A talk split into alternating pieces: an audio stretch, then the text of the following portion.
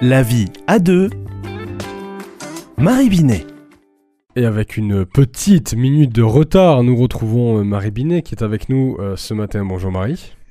Bonjour Jonathan, bonjour à tous. Et une question euh, compliquée à aborder. pourquoi parler de sexualité avec les enfants?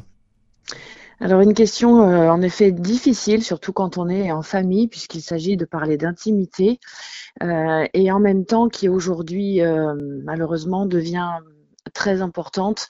Et je dis malheureusement parce que ben, on est dans une société bien sûr qui parle de sexualité, euh, qui l'évoque, qui la fait sentir.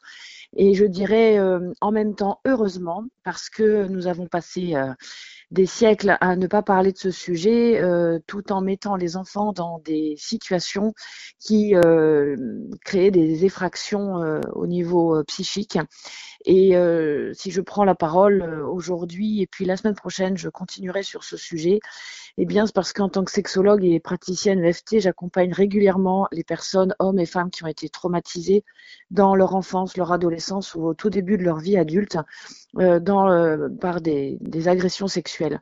Alors, parler de la sexualité aux enfants, justement, c'est pouvoir d'abord leur dire à quel point ils sont, euh, ils sont créés en étant beaux qu'ils soient garçons ou filles, et que leur corps est beau et bon, et qu'ils ont à apprendre à le respecter, à le découvrir de manière à pouvoir se respecter et être respecté. Parce que si on ne peut pas être en lien avec son propre corps, eh bien on va avoir du mal à le protéger ou à le donner euh, de belle manière.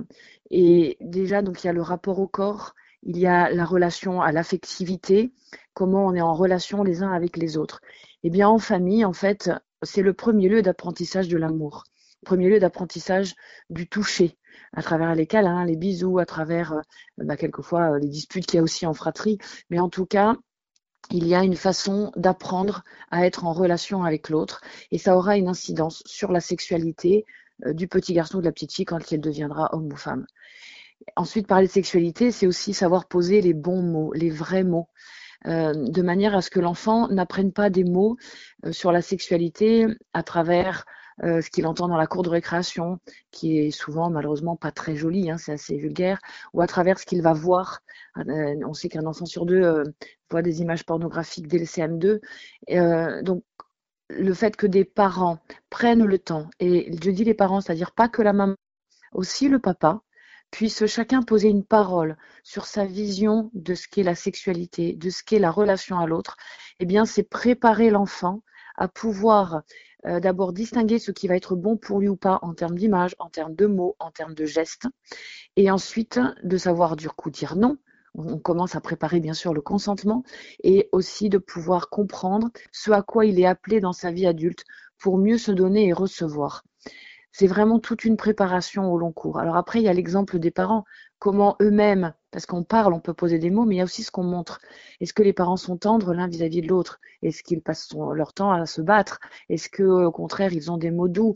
Est-ce qu'ils montrent à leur enfant qu'ils ont, il y a des moments où ils prennent du temps pour eux? Voilà, tout ça, c'est toute une préparation. Et puis parler de sexualité, je terminerai là-dessus. C'est vraiment très concrètement expliquer à l'enfant progressivement en fonction de son âge, bien sûr, euh, et en fonction de sa maturité, parce que d'un enfant à l'autre, ça évolue, mais ce qui se passe lors d'une relation sexuelle, et que lors d'une relation sexuelle, il y a bien sûr la procréation, mais il y a aussi une notion de plaisir et d'amour et de relation qui s'entretient, qui est belle, et pour les chrétiens, mais qui est voulue par Dieu. Euh, voilà, j'insiste vraiment là-dessus. Je sais que c'est difficile pour les parents, et en même temps, c'est nécessaire. Alors, euh, sur Toulouse, il y a beaucoup de professionnels, hein, nous sommes nombreux, et certains euh, accompagnent les parents pour justement apprendre à en parler à leurs enfants, quel que, quel que soit l'âge. Et si j'en parle aussi, et ce sera après la, suite de mon propos la semaine prochaine, c'est que pour les parents, euh, ils, ils, aient ce sujet libre dans la famille pour que si un jour l'enfant vit quelque chose, il puisse en parler à ses parents. Trop d'enfants n'osent pas parler à leurs parents d'agression sexuelle parce que le sujet n'a jamais été abordé, qu'ils ont honte, qu'ils ont peur, qu'ils se culpabilisent. Donc parler de ce sujet avec toute la pudeur, hein, les parents n'ont pas à parler de leur sexualité, avec donc beaucoup de pudeur, c'est ouvrir une porte pour que l'enfant, lui, puisse venir poser des questions et au cas où partager euh, quelque chose qui l'a choqué.